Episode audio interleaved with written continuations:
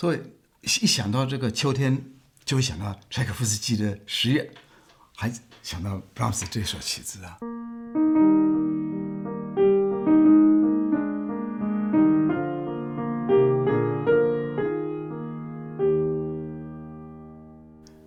大家好，我们现在是在一八九三年，布拉姆斯在维也纳的时候写了很多钢琴的小曲。那时候他已经六十岁了，对，六十岁，他的大曲子都已经写了，也已经得名了。所以他真的是生活已经是非常的、非常的丰富，非常的成功。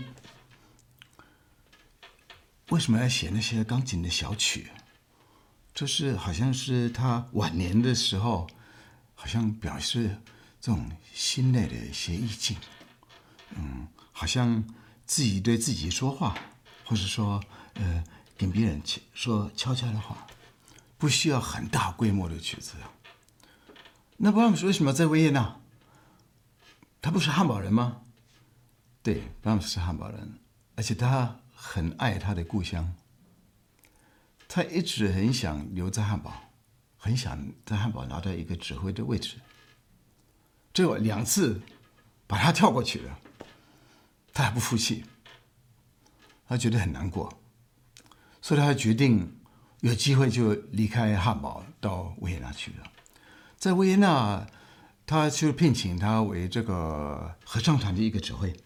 他合唱团指挥的经验很多，所以他就很高兴的接了。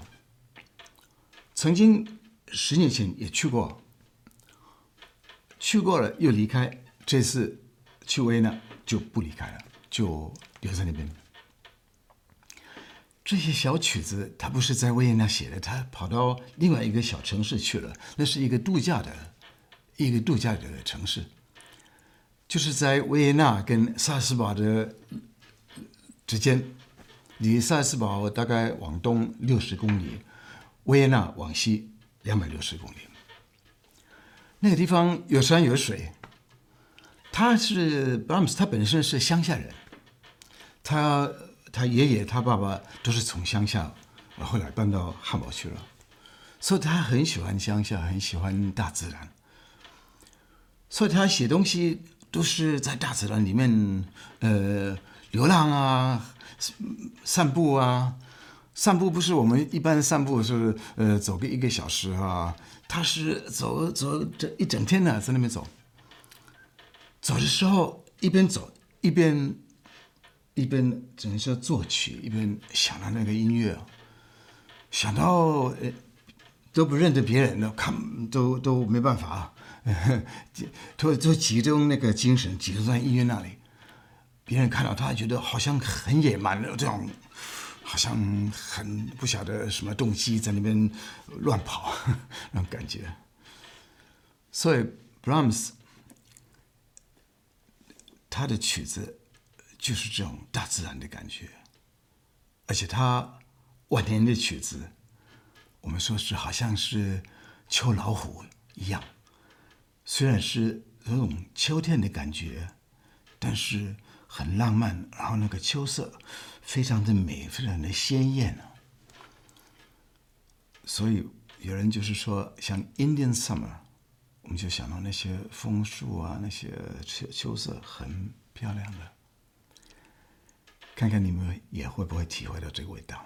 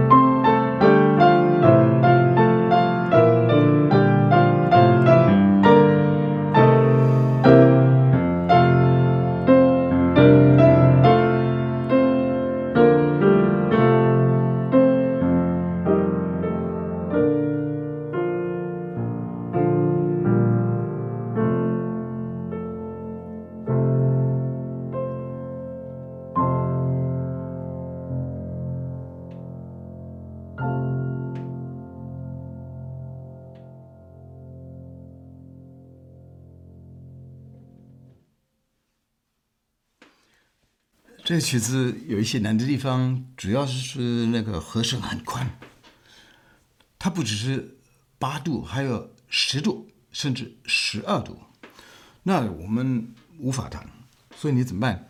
你如果十度的话，你就下面的音先出来，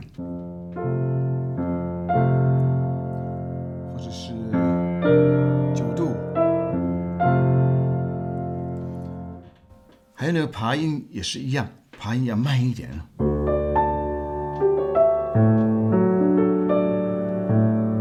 他有的根本根本抓不到，所以你就你就慢慢弹，慢慢弹没有关系，反正上面的音比较出来比较亮一点就可以了，就慢慢早一点开始做这个爬音。这个旋律很美，像那个不知道有没有印象，这个周柏林他拍一部电影。叫做《淘金记》，那里面就有这个旋律，没有？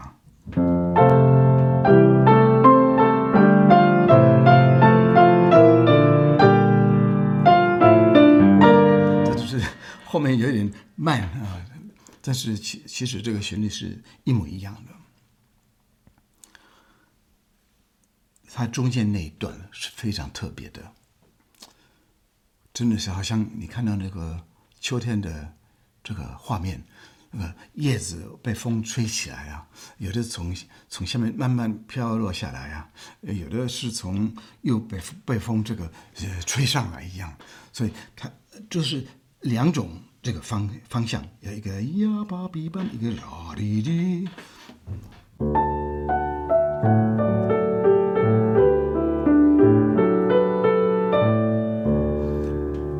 感觉它这个空间很大那种感觉。嗯，所以我们可以看到它那个奥地利风景很美，然后看到呃秋天那个颜色，然后那个叶子这样这样飞起来的啊，而且它后面有那个颤音，然后一个音阶好像那个叶子就上来了那种感觉，这个颤音啊要很小心，因为那颤音都是要很小声，颤音它的小声是最难的啊。那我们踏板都不要管它哈。就是不要不一定要踩那个左踏板呢，所以你很靠近那个键，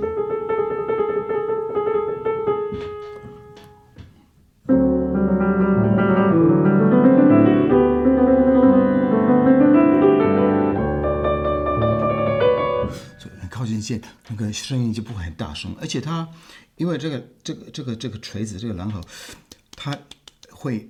那个靠近距离比较比较近哈，所以那个弹那个颤音还简单一点，不需要很多重量。这个很独特，这个地方 Brahms 也很少看到这个。Brahms 都比较，我们说 Brahms 比较沉闷的哈，其实 Brahms 他不喜欢这种沉闷的这种心理哈，呃，有机会就尽量把它淘汰掉。甚至呃弹一些很大的和声，好像说，呃你走开，我不要，我不要接受你这个呃这个苦闷的这个心理啊。所以一想到这个秋天，就会想到柴可夫斯基的十月，还想到布拉姆斯这首曲子啊。所以他们处理的方式不一样。柴可夫斯基他这个旋律很美，可是很悲伤。他就是帮助你把这个感觉好像说出来，呃，表现出来。但是布拉姆斯他的处理方式不一样，他就是慢慢把它推开，然后做那个很华丽的、很鲜艳的这个颜色，这个这个和声，你就会觉得啊，真的是松一口气。嗯，所以嗯，呃，这个。马丁路德路德这个呃政那个那个宗教改革者哈，他讲了一句说：“这个烦恼着这个忧郁的这个想法，像乌鸦一样环绕着我的头。这个我是无法避免的，可是我可以不让它在我的头发筑巢。”